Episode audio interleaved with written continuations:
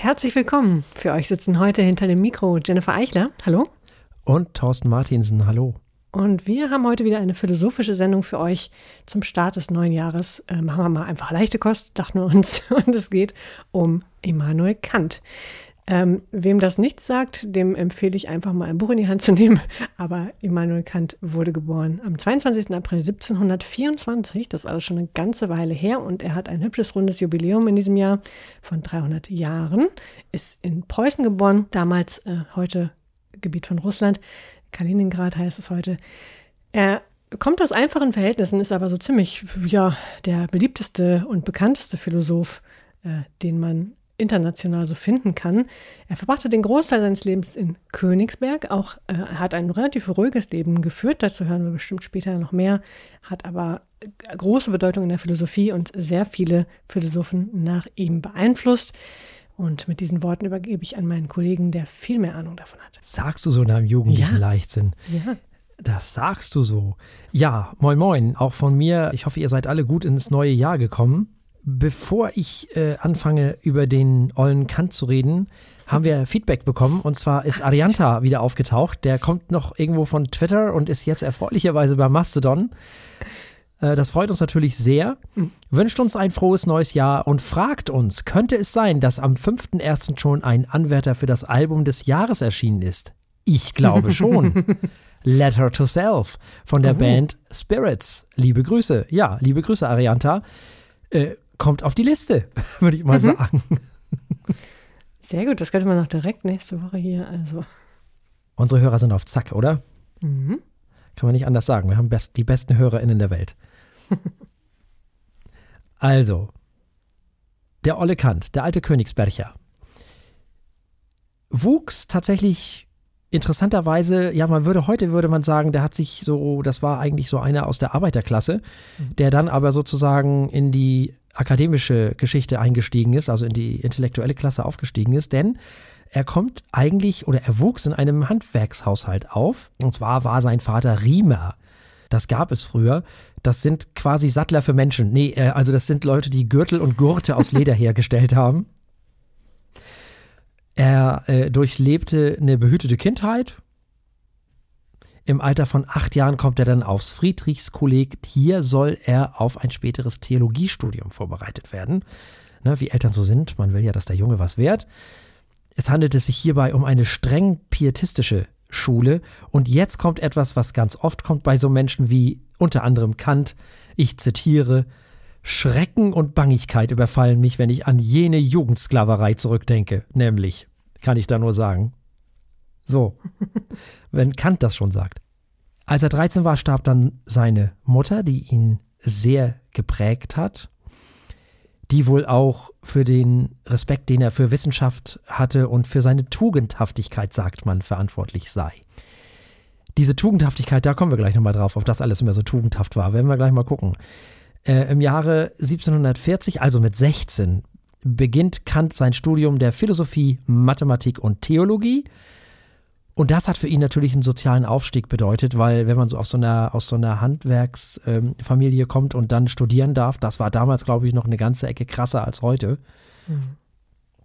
Finanzieren musste er sich sein Studium natürlich selber und das hat er mit Hilfe von Privatstunden und dem Spiel vom Billard gemacht, welches er extrem gut beherrschte, wo er also quasi um Geld gespielt hat und da auch immer gewonnen hat. Aha. Aha. Player, der alte Kant. Sehr schön. So, so. Mhm. Ja, nach Abschluss des Studiums ist Kant dann zunächst Hauslehrer im Umkreis natürlich von Königsberg äh, gewesen. Der ist da ja nie rausgekommen aus Königsberg und der Umgebung. Und in dieser Zeit hat er dann auch seine ersten naturphilosophischen Schriften vorgelegt, die man getrost ignorieren kann. Wirklich. Also, Okay. 1755 promoviert Kant dann mit einer Arbeit über das Feuer und habilitiert mit einer Abhandlung über die ersten Grundsätze der metaphysischen Erkenntnis. Weil das Feuer, Mensch, da tun sich ja Mhm. ganz neue Erkenntnisse auf.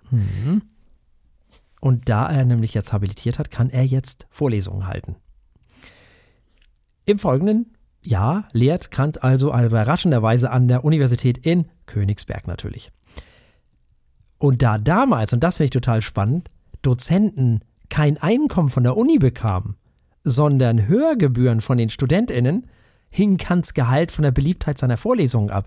Ähm, liebe Hochschulen, das wäre doch mal, ne, also diese ganzen Drömbüdel, die da teilweise Vorlesungen halten in der Uni, ne, also die beim Reden einschlafen und so. Ähm, das finde ich ein total spannendes Konzept.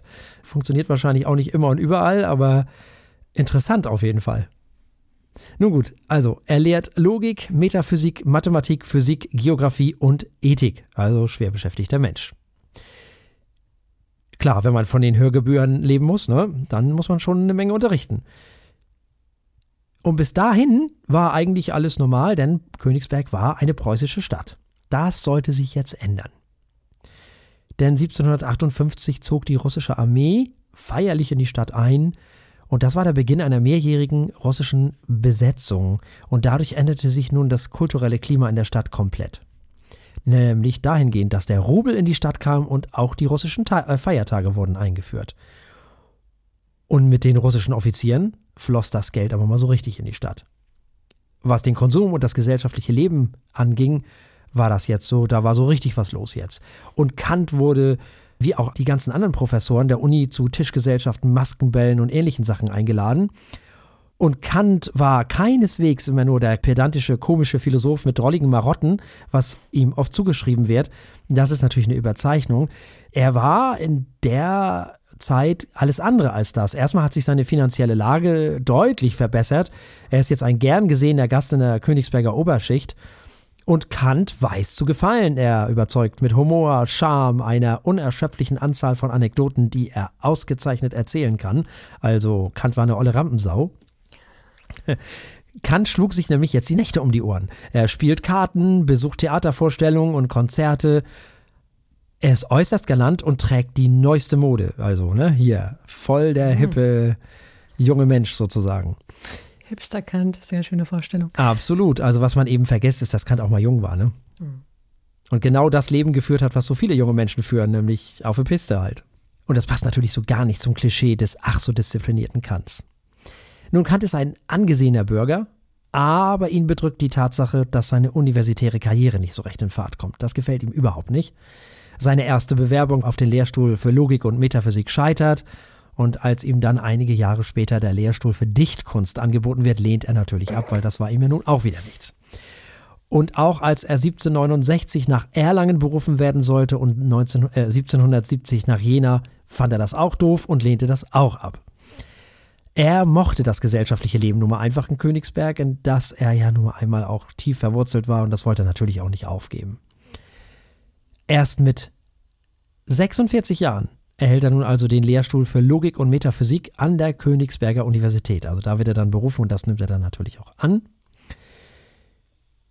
1786 wird er auswärtiges Mitglied in der Berliner Akademie der Wissenschaften.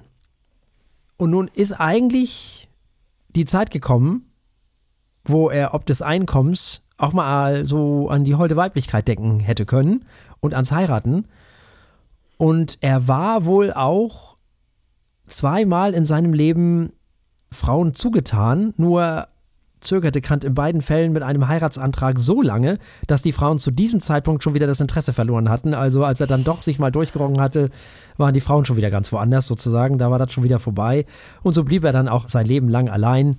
Und ab jetzt kommt der Kant, den wir kennen. Also er wird jetzt halt älter, er ist jetzt ja auch schon 46 Jahre alt, er ist jetzt Professor, er ist jetzt eben, hat einen Lehrstuhl, ne? ist jetzt Mitglied der Akademie der Wissenschaften und was weiß ich was nicht alles. Und jetzt geht's los. 4.45 Uhr lässt er sich wecken von seinem Diener mit den Worten Es ist Zeit.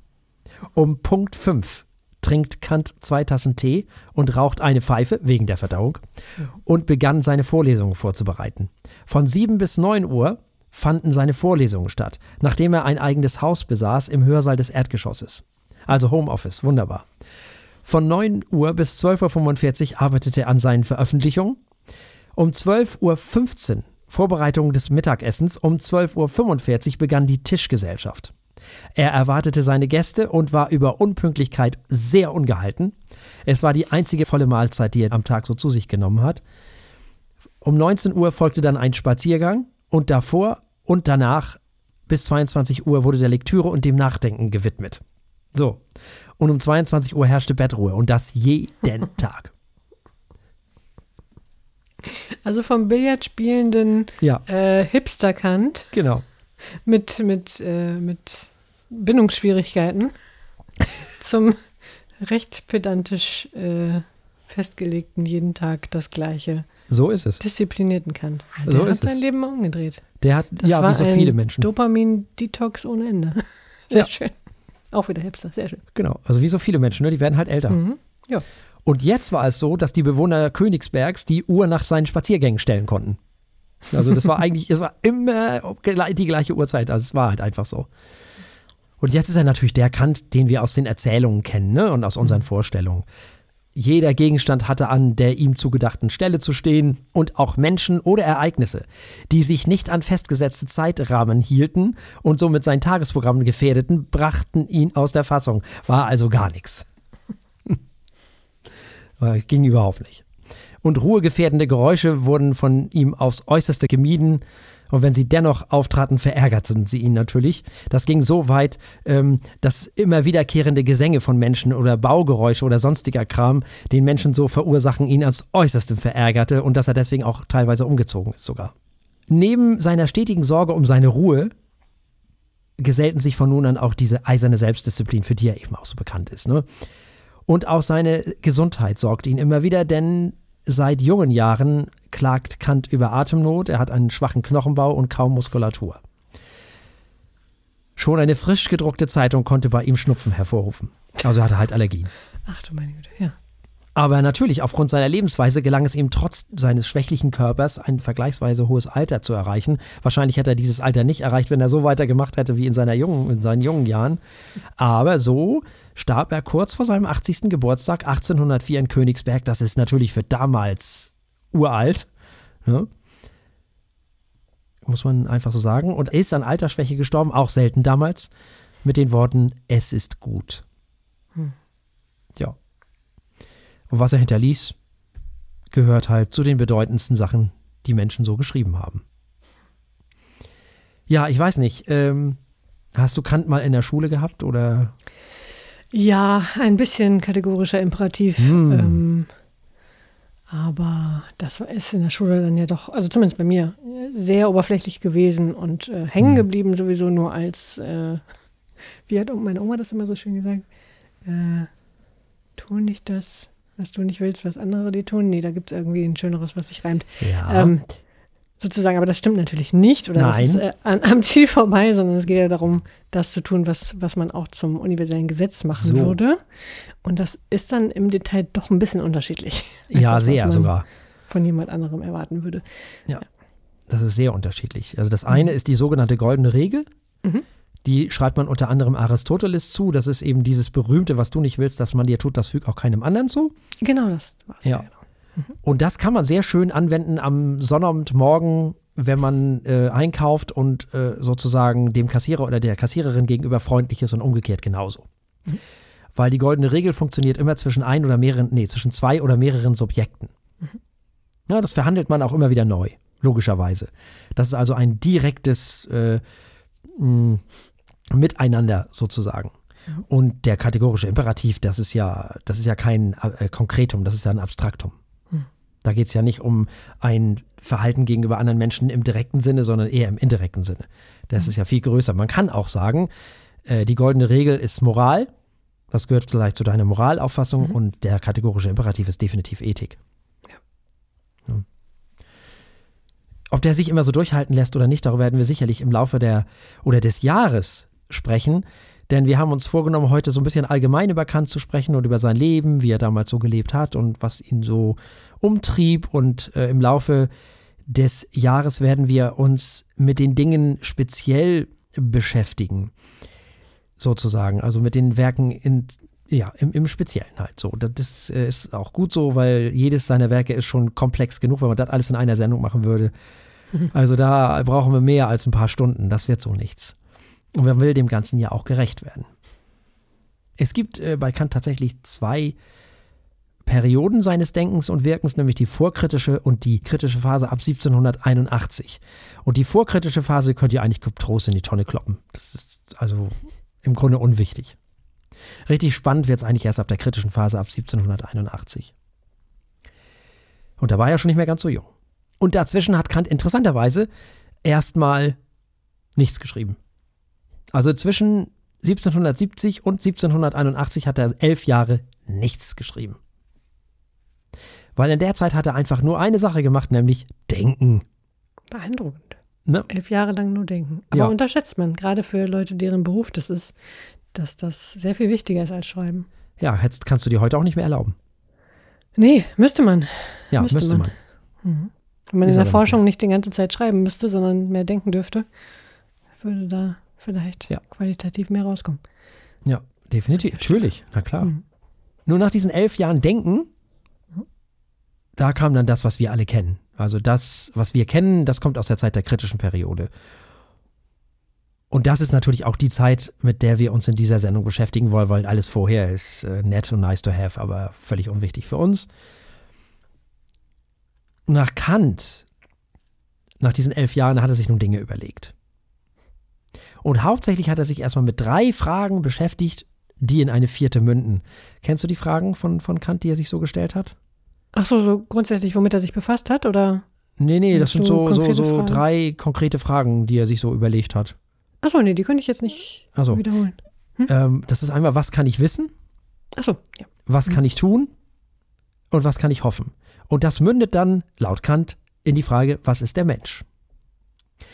Nun, dieses Was kann ich wissen, da geht es um die Kritik der reinen Vernunft, da geht es um den Rationalismus und den Empirismus, also das nennt Kant Verstand und Sinnlichkeit.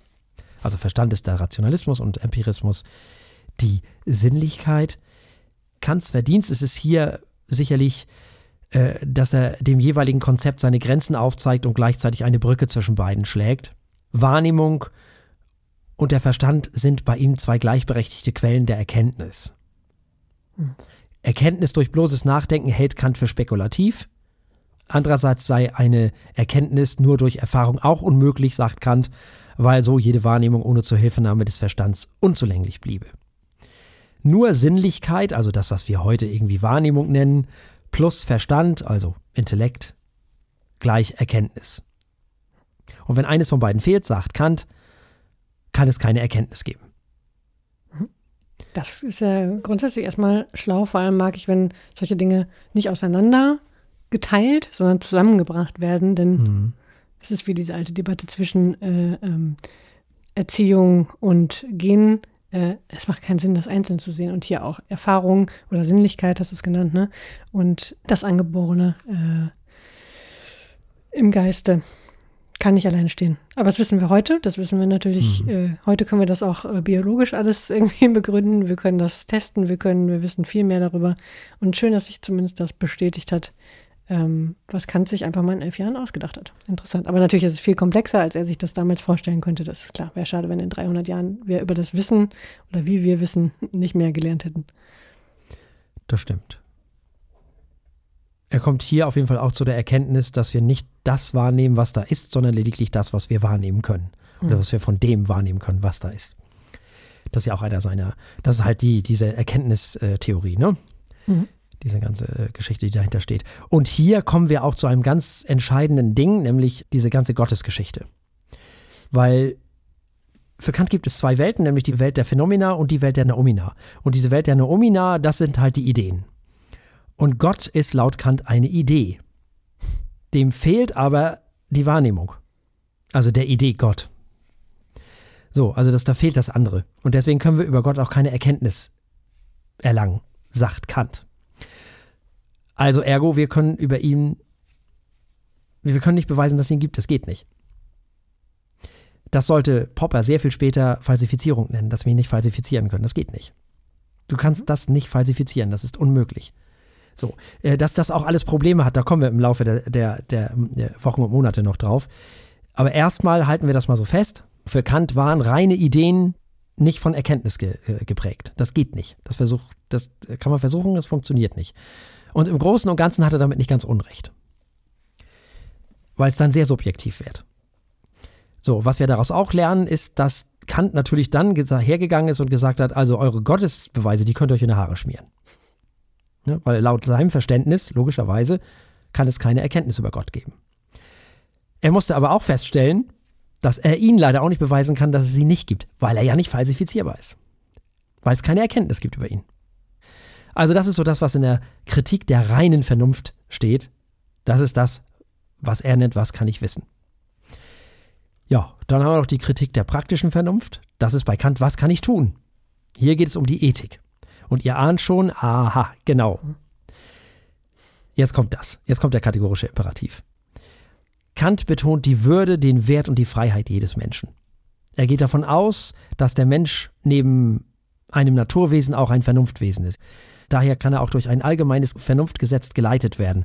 Da kommen schon die ersten Probleme. Die Vernunft über allem anderen zu stellen, ist schon schwierig. Kategorischer Imperativ haben wir alle schon mal gehört, handle nur nach derjenigen Maxime, durch die du zugleich wollen kannst, dass sie ein allgemeines Gesetz werde. Das ist eine der Formulierungen, die er da gebraucht hat. Nach Kant können so alle Menschen ihre Moral überprüfen, so dass die eigene Moral auch Allgemeingültigkeit besitze, also zur Ethik würde. Wann und wie das durchzuhalten ist, werden wir dann besprechen, wenn es soweit ist. Das soll hier einfach erstmal nur alles in den Raum gestellt werden. Ja, was kann ich hoffen? Was darf ich hoffen? Kritik der Urteilskraft heißt das Ganze. Und das beantwortet Kant ambivalent, denn er ist jetzt noch älter geworden. Die Vernunft kann weder die Existenz Gottes noch die Unsterblichkeit der Seele noch sonst irgendwas äh, beweisen. Genauso wenig kann aber auch die Nichtexistenz dieser Ideen bewiesen werden, also Falsifikationen. Diese Fragen bleiben also Glaubensfragen, sagt Kant. Er wird hinten raus so ein, richtig so ein Agnostiker. Hm. Und das mündet dann in Was ist der Mensch? Und da sagt Kant, Aufklärung ist der Ausgang des Menschen aus seiner selbstverschuldeten Unmündigkeit, habt ihr auch alle schon mal gehört. ja, das kommt dann doch auch in der Schule vor. Genau. Nur derjenige, der sich von den Fesseln gesellschaftlicher Konventionen und Autoritäten befreit und nach seiner Vernunft handelt, ist ein mündiger Bürger, sagt Kant. Kant traut also den Menschen zu, nach eigenen Maßstaben und für sich und der Allgemeinheit richtig zu handeln. Ja, nehmen wir mal alles so hin. Wir werden das dann im Einzelnen in den nächsten Wochen und Monaten einfach nochmal abhandeln und nochmal speziell und sehr, sehr intensiv darauf eingehen. Ist nämlich alles nicht so einfach und funktioniert auch alles nicht immer durchgehend. Mhm. Ja, was hatte er nun für einen Einfluss? Er hat eine Menge Philosophen nach ihm oh, ja, ähm, ja. stark geprägt. Ja, Fast alle. In Deutschland alle? sowieso. Wow, ja. ja. Ja, genannt werden immer wieder Hegel, Schopenhauer, äh, Karl mhm. Marx. Mhm. Die sind mir Popper. sehr begegnet. Popper, Kant, ja. äh, äh, äh, Hannah Arendt, mhm. Jaspers. Ja. Sogar Camus natürlich.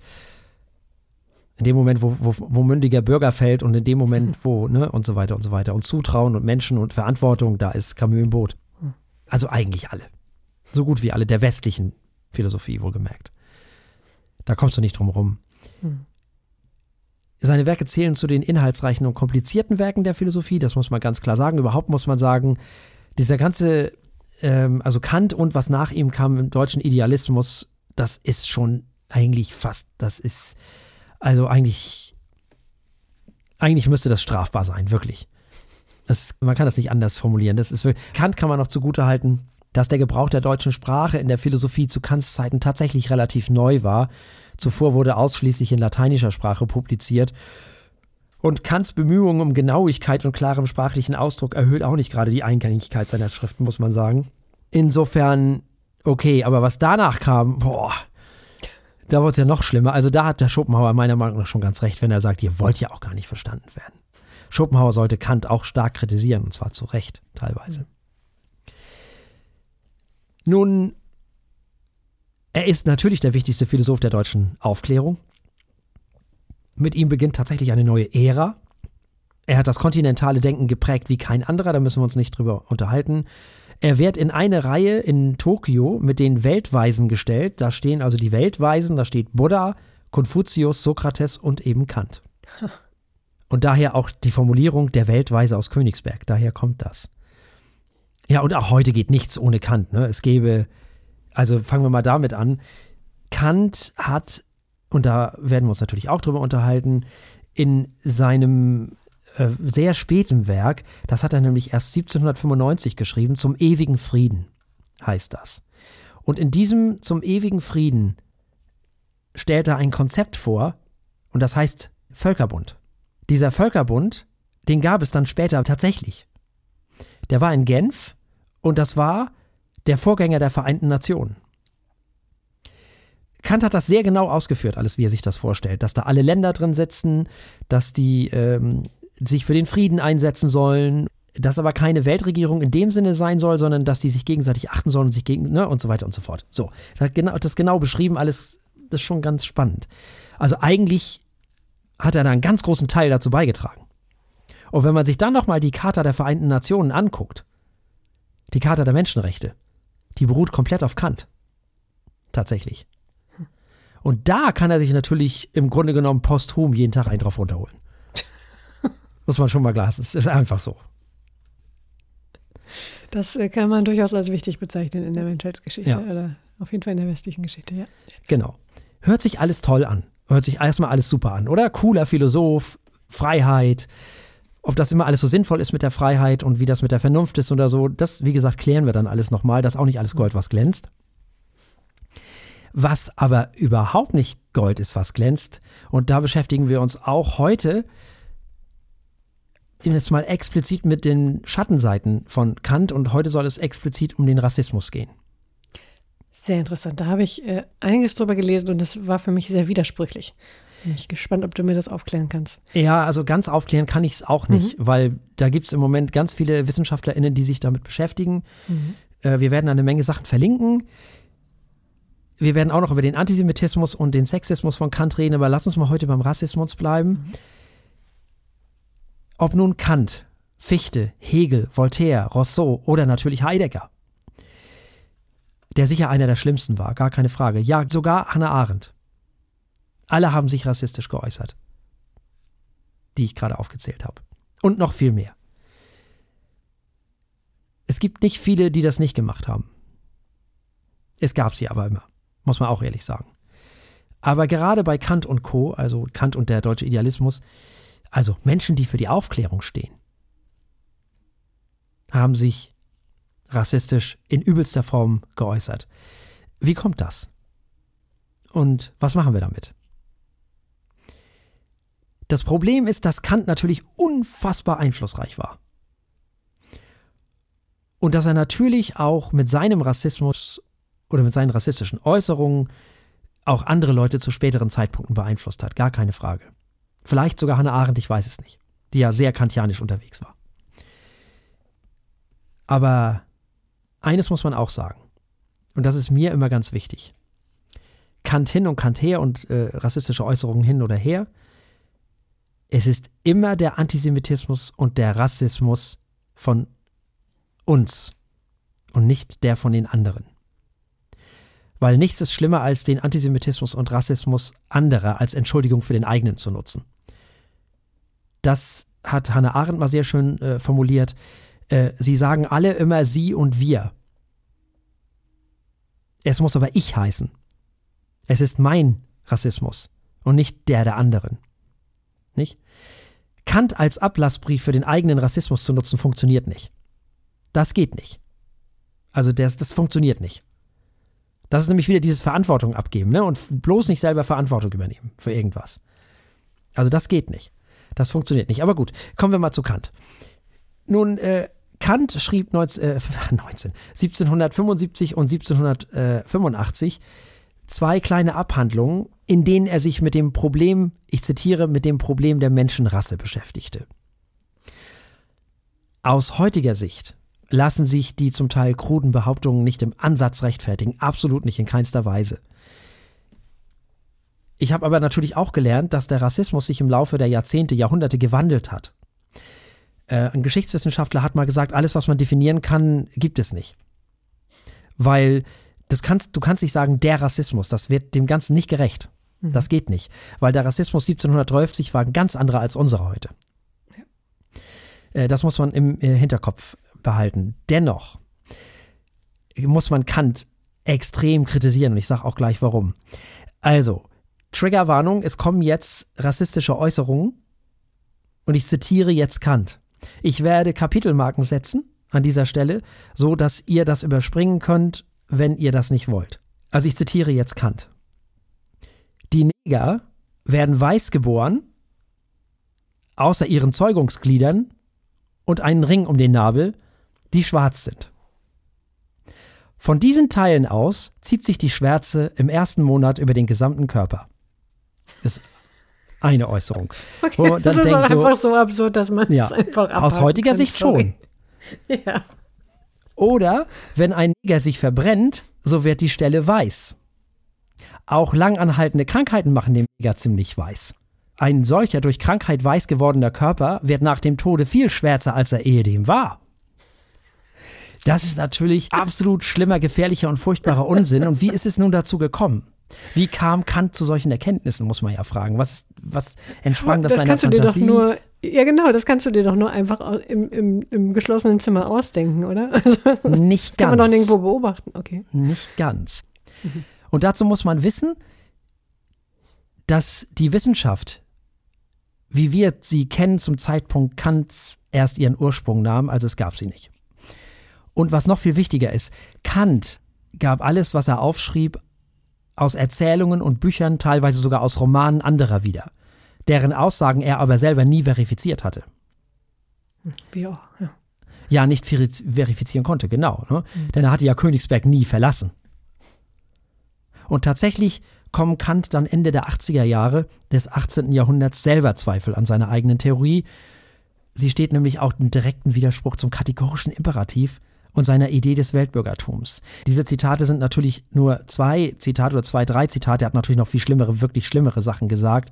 Ich habe nur diese beiden rausgenommen, weil es hört sich so ein bisschen an wie so ein, naja, naiver Zwölfjähriger, der irgendwie, ne, so Hinterwäldler oder so, aber äh, das macht es halt deutlich. Das, ich wollte, habe die deswegen so gewählt, weil daran merkt man, wo er es her hat. Das entsteht, also steht natürlich komplett seiner Idee des Weltbürgertums und des kategorischen Imperativs konträr und passt überhaupt nicht zusammen. Also kognitive Dissonanz galore. 1790 hat er dann zum ewigen Frieden geschrieben, diese Weltbürgergeschichte, da wo eben auch Völkerbund und so. Und auch in seiner Kritik der Urteilskraft, was darf ich hoffen, aus dem äh, Jahr 1788 finden sich in der Vorwegnahme der Evolutionstheorie kein Rassebegriff mehr. Also Kants spätes Denken geht konsequent von der Gleichheit aller Menschen aus. Vorher hat er natürlich auch schwarze Menschen desavouiert, logischerweise. Ne? Die waren nicht so klug wie Weiße, die waren und so weiter und so fort. Er bezeichnete die Menschen zu diesem Zeitpunkt als große Familie. Oder auch in seiner Abhandlung über den mutmaßlichen Anfang der Menschheitsgeschichte aus dem Jahr 1786, auch da ist davon nichts mehr übrig. Nun, warum muss man Kant aber trotzdem kritisieren? Deswegen. Weil er sein Wissen nicht aus Erfahrung und Intellekt gespeist hat, sondern eben nur aus Büchern und Erzählungen anderer. Und das wird ja nun seiner eigenen Metaphysik überhaupt nicht gerecht. Das wird ja seinem eigenen Anspruch nicht gerecht. Er selber hat doch gesagt, dass wir Anschauung und Verstand brauchen. Anschauung hat er aber gar nicht. Nicht? Also, das funktioniert ja nicht. Und entsprechend krude sind natürlich auch seine Ausführungen. Er nutzte hier also lediglich den Verstand, in Anführungszeichen, also den, den, die, die Idee sozusagen, um zu einer Erkenntnis zu gelangen. Und das geht laut eigener Aussage aber gar nicht, weil die Anschauung fehlt. Und nochmal, er kam nie aus Königsberg und Umgebung raus. Und das hat ihm Schopenhauer auch zu Recht vorgeworfen. Der hat nämlich gesagt, Junge, wenn du einmal aus, aus Königsberg rausgegangen wärst, dann hättest du vielleicht gesehen, was wirklich in der Welt los ist. Und das muss man sagen, da hat er wirklich recht. Schopenhauer ist ja, wie wir alle wissen, gereist in, in seinen jungen Jahren und hat dann da Sklavengaleeren gesehen. Was ihn komplett erschüttert hat. Diese Erfahrung fehlte Kant, natürlich. Und daraus hat äh, Schopenhauer seine Schlüsse gezogen. Natürlich auch nicht konsequent, weil das erklärt natürlich wiederum seinen Antisemitismus nicht. Aber gut, lassen wir das. Aber da hatte er recht. Nun, zugutehalten muss man Kant, dass er im Alter tatsächlich vernünftig wurde und das alles hinter sich ließ. Bei den meisten ist es ja eher umgekehrt, nicht? Dennoch sind die rassistischen Äußerungen nun mal in der Welt und müssen entsprechend eingeordnet werden. Weil er sich auch über Genetik und solche Sachen geäußert hat. Das kommt auch noch dazu. Und da sind wir dann beim Thema. Ich bin mir sicher, dass Kant heute, erstens, weil er klüger wäre und weil er ja auch hinten raus klüger wurde, so Sachen wie AfD und Co. verabscheut hätte.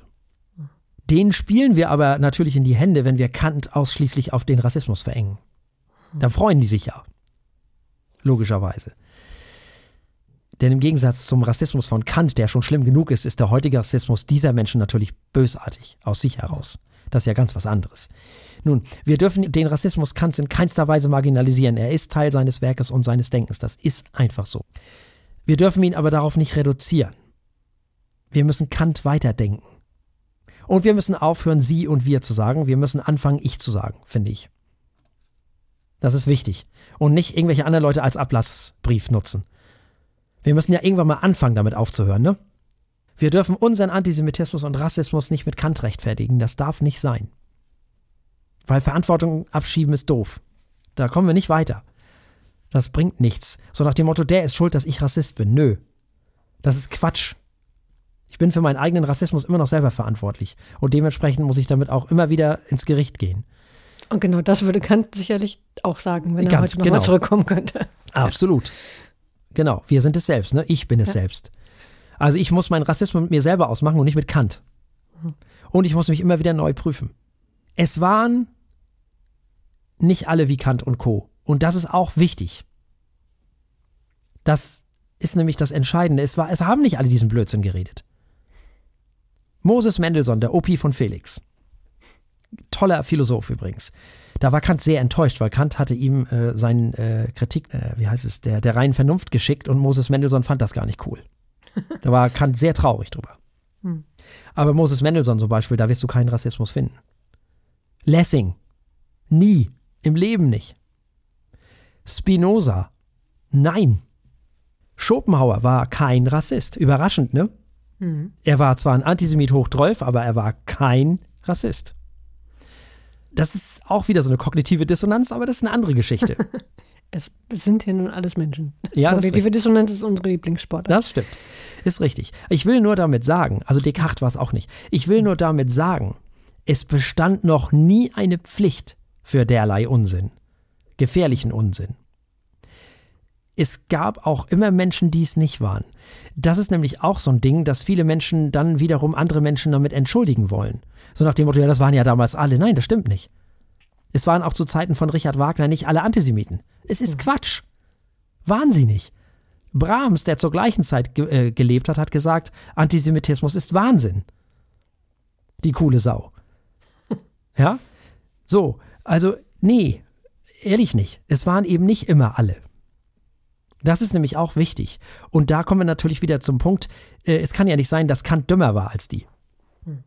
Ne, jetzt fragt man sich natürlich, warum er trotzdem diesen Unsinn wiederholt hat. Na gut.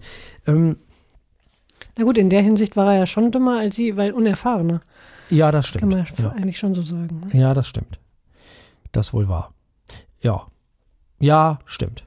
In dem Fall schon. Wobei ich mich frage, ob Descartes, ja doch stimmt, der ist schon rumgekommen, Spinoza nicht so, aber naja, wie dem auch immer sei. Auf jeden Fall, es gab auch immer die anderen. Das, das ist mir wichtig.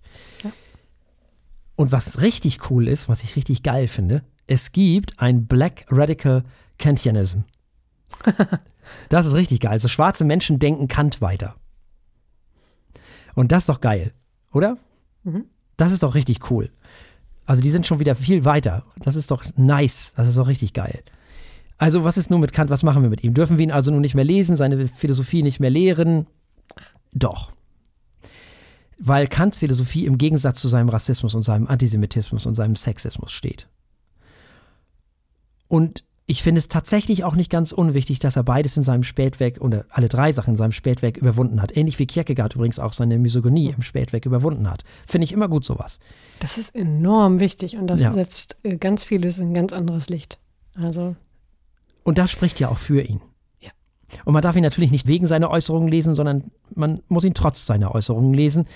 Und äh, man muss dann auch eben sagen, äh, dass ich natürlich verstehen kann, wenn Menschen in der Uni sind und wenn sie People of Color sind, äh, wenn es äh, jüdische Menschen sind oder irgendeiner Minorität angehören, wenn es schwarze Menschen sind, dass die natürlich bei einigen Formulierungen ein zu viel kriegen, verstehe ich. Hm. Das kann ich total nachvollziehen. Das ist doch völlig klar. Hat man als Frau auch nicht immer Spaß. Richtig. ja. Mhm. Total. Absolut. Und wenn ich Schopenhauer lese, dann kriege ich auch das Kotzen zum Beispiel. Mhm. Des Öfteren. Ne? Ganz klar. Und es gibt auch PhilosophInnen, die ich nicht lese. Mhm. Muss ich äh, ganz klar sagen. Also mir kommt zum Beispiel Fichte nicht ins Haus. Mhm. Weil irgendwann ist auch mal gut. Irgendwann reicht es auch mal. So, äh, Voltaire, nö. Sorry, no. No. Mache ich nicht. Aber äh, weil es alles mal seine Grenzen hat. Aber das verstehe ich alles. Ich verstehe ehrlich gesagt nicht so ganz, was Philipp aus dem Prenzlauer Berg, der irgendwie im SUV aufgewachsen ist, was der damit zu tun hat. Ja, es wird schwierig, wenn man anderen Leuten verbietet, das Ganze zu lesen, denn es ist wichtig, auch kritisch, ja. äh, also die schlimmen Sachen kritisch lesen zu können. Ja, klar. Hm. Natürlich. Aber jeder Mensch muss natürlich auch wissen, was er sich zumutet oder was sie ja, sich zumutet ja, und was nicht. Ne? Das ist ja völlig Absolut. klar. Ja. Total. Also, das ist, verstehe ich schon. So. Also, äh, das gesagt, wir haben viele Sachen verlinkt.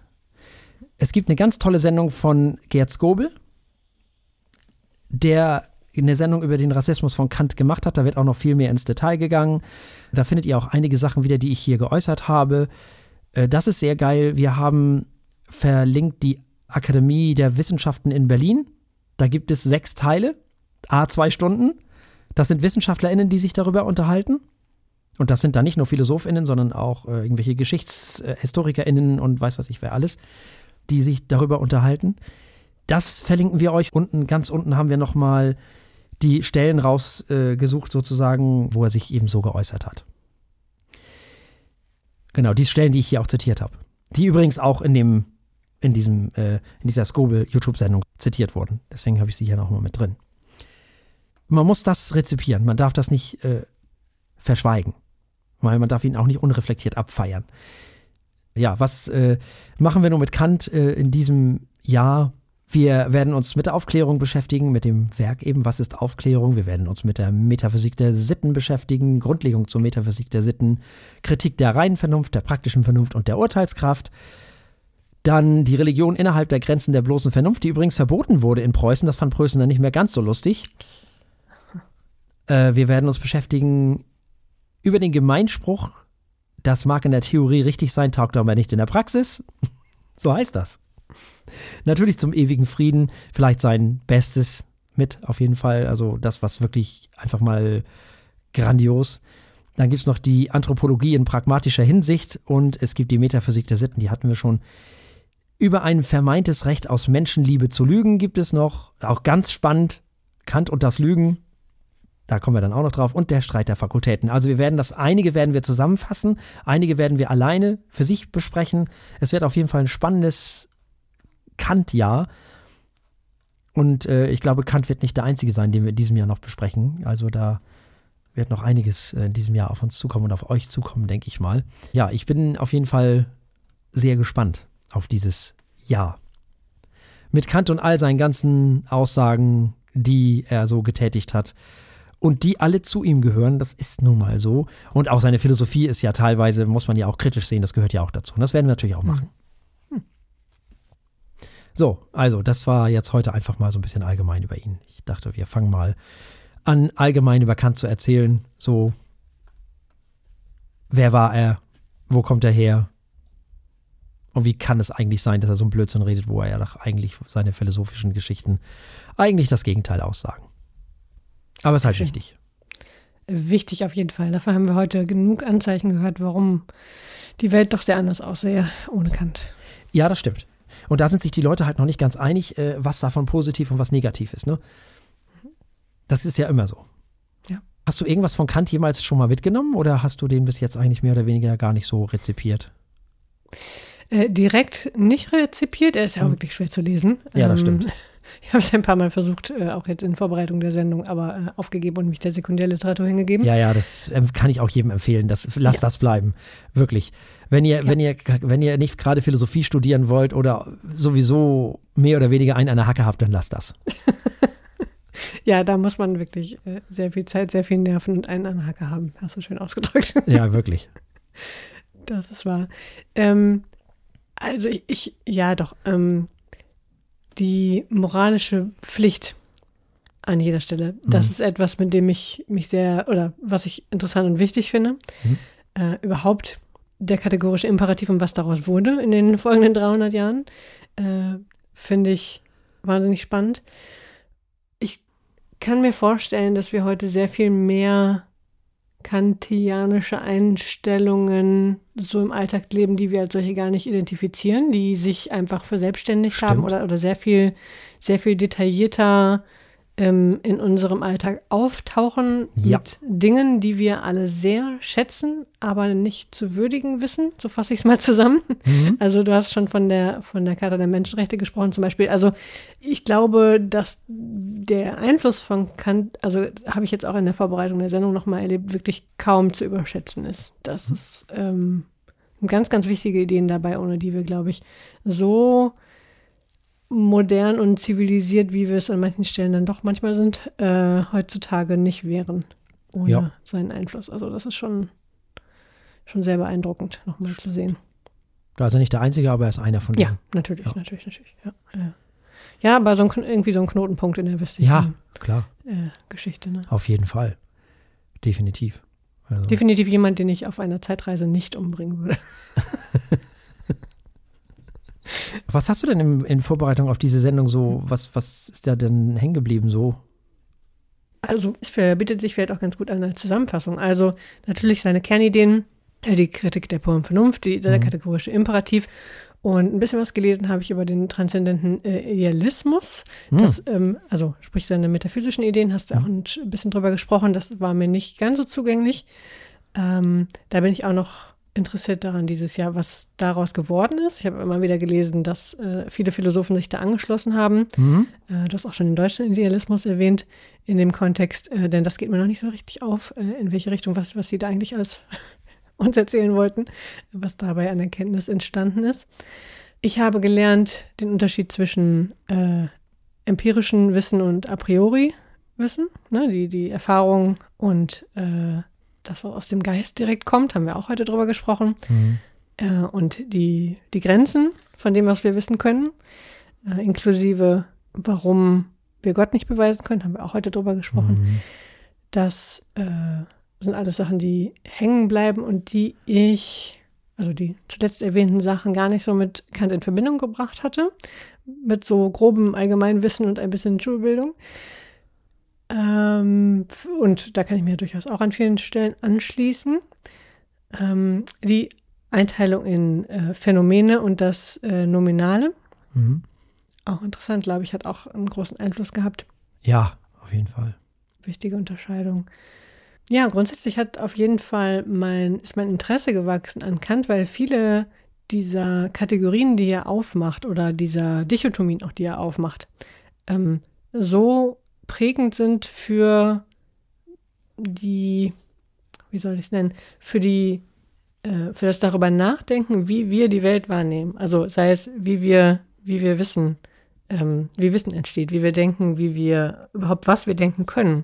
Denn damit befasst sich die Philosophie schon enorm lange. Mhm. Äh, aber mir war vorher nicht klar, dass Kant dazu so interessante Ideen hatte, ähm, die äh, gleichzeitig auch noch so viele andere interessante Denker dann beeinflusst haben. Ähm, Auf diese Art und Weise. Also die Details dazu waren schon wirklich spannend, wusste ich vorher nicht, hätte ich gerne in der Schule erfahren. und wenn ich es habe, habe ich sie wahrscheinlich vergessen einfach. Äh, oder war damals nicht so wichtig oder konnte man nicht so verstehen Mhm. wie heute. Deswegen bin ich äh, durchaus froh, dass wir da auch noch weiter drüber sprechen, weil ich glaube, gerade in den Details liegt dann auch der Wert, denke ich und hoffe ich. Das ist wie mit dem kategorischen Imperativ. Wenn man das so grob in der Schule lernt und mit der goldenen Regel gleichsetzt, dann äh, hat man nicht viel dazu gewonnen. Aber ähm, der spannende Teil liegt da, wo man wirklich versucht, es anzuwenden, wo man sich äh, damit auseinandersetzt, mh, was er denn genauer gemeint hat und für auf welche Dinge er das überhaupt anwenden wollte. Das ist mir auch noch nicht äh, in jedem Fall Mhm. klar bei seinen Ideen, äh, was der Kontext ist und was vor allem auch nicht der Kontext ist für die, für die einzelnen Ideen, die wir heute Mhm. besprochen haben. Da gibt es, glaube ich, noch eine Menge auseinander zu, in Westfalen sagt man so schön, auseinanderklabüsern. Mhm. Was ist das richtige Wort? Auseinander zu differenzieren, ähm, was er gemeint hat und was er nicht gemeint hat. Ja, das werden wir dann in den jeweiligen Spezialfolgen sozusagen, oder wie man das auch immer nennen möchte, machen. Mhm. Da kommen wir dann sozusagen ans Eingemachte, was dann ähm, jeweils das alles so für uns heute vielleicht auch noch bedeutet oder Mhm. was es damals bedeutet hat und was er wie gemeint hat und so weiter und so fort. Äh, Das füllt auf jeden Fall noch die eine oder andere Sendung, das steht mal fest. auf jeden Fall. Und spannend ist dabei natürlich auch, was wir heute damit noch machen können. Ähm, bei jemandem wie Hannah Arendt, ich meine, die kann ich, könnte ich heute ein Buch in der Hand nehmen, irgendeine Seite aufschlagen und ich würde mit großer Wahrscheinlichkeit was finden, was sich direkt auf äh, die Schlagzeilen von morgen anwenden lässt. Mhm, mhm. äh, bei Kant nicht ganz so einfach, glaube ich. Mhm. Ähm, aber spannend drüber nachzudenken und, und zu sehen, auch was Leute, die sich damit, also sprich Berufsphilosophen, äh, ähm, sich so denken, wie man heute mit Kant noch arbeiten kann, sozusagen. Was sich dann noch lernen lässt. Ich glaube, du könntest es schon. Er hat es natürlich nur nicht so hübsch geschrieben wie, wie, hm. wie Hannah Arendt. Man darf ja nicht vergessen, Hannah Arendt ist erst 75 gestorben. Ne? Natürlich, ja, ja, ist natürlich auch uns viel näher. Ja. Das äh, darf man ja auch nicht vergessen. Die hat auch anders geschrieben und, und selbst Hannah Arendt hat auch schon manchmal an einer oder anderen Stelle ist sie auch gerne mal ein bisschen überkandidelt. Also Ja, das trifft wahrscheinlich auf jeden, fast jeden Philosophen zu. Andere Sachen, ja, ich meine, man kann auch Philosophen von vor 2000 Jahren nehmen. Es gibt halt äh, manche, die sich mit Dingen beschäftigt haben, die sich einfach nicht ändern. Äh, mit der Art und Weise, wie Menschen miteinander umgehen, zum genau. Beispiel, äh, die sich dann auch einfach äh, direkt anwenden lassen, wo man gar nicht drüber nachdenken muss, sondern ja. einem sofort Beispiele einfallen.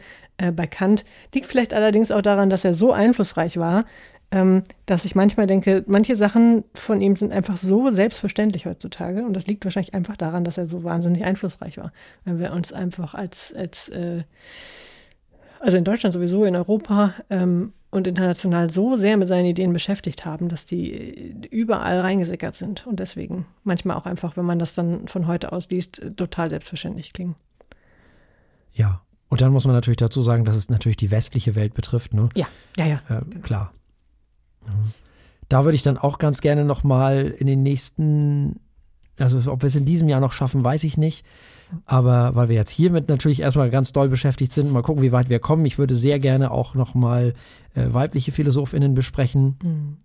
Nämlich äh, also Simone Weil, wie ich das schaffe halt äh, Edith Stein, äh, so Leute würde ich äh, gerne nochmal, Hildegard von Bingen haben wir auch noch nicht drüber gesprochen. Oh, ja. Es gibt bestimmt unfassbar coole PhilosophInnen aus afrikanischen Ländern und asiatischen Ländern, die mhm. wir hier in Europa oder überhaupt in der westlichen Welt immer vernachlässigen.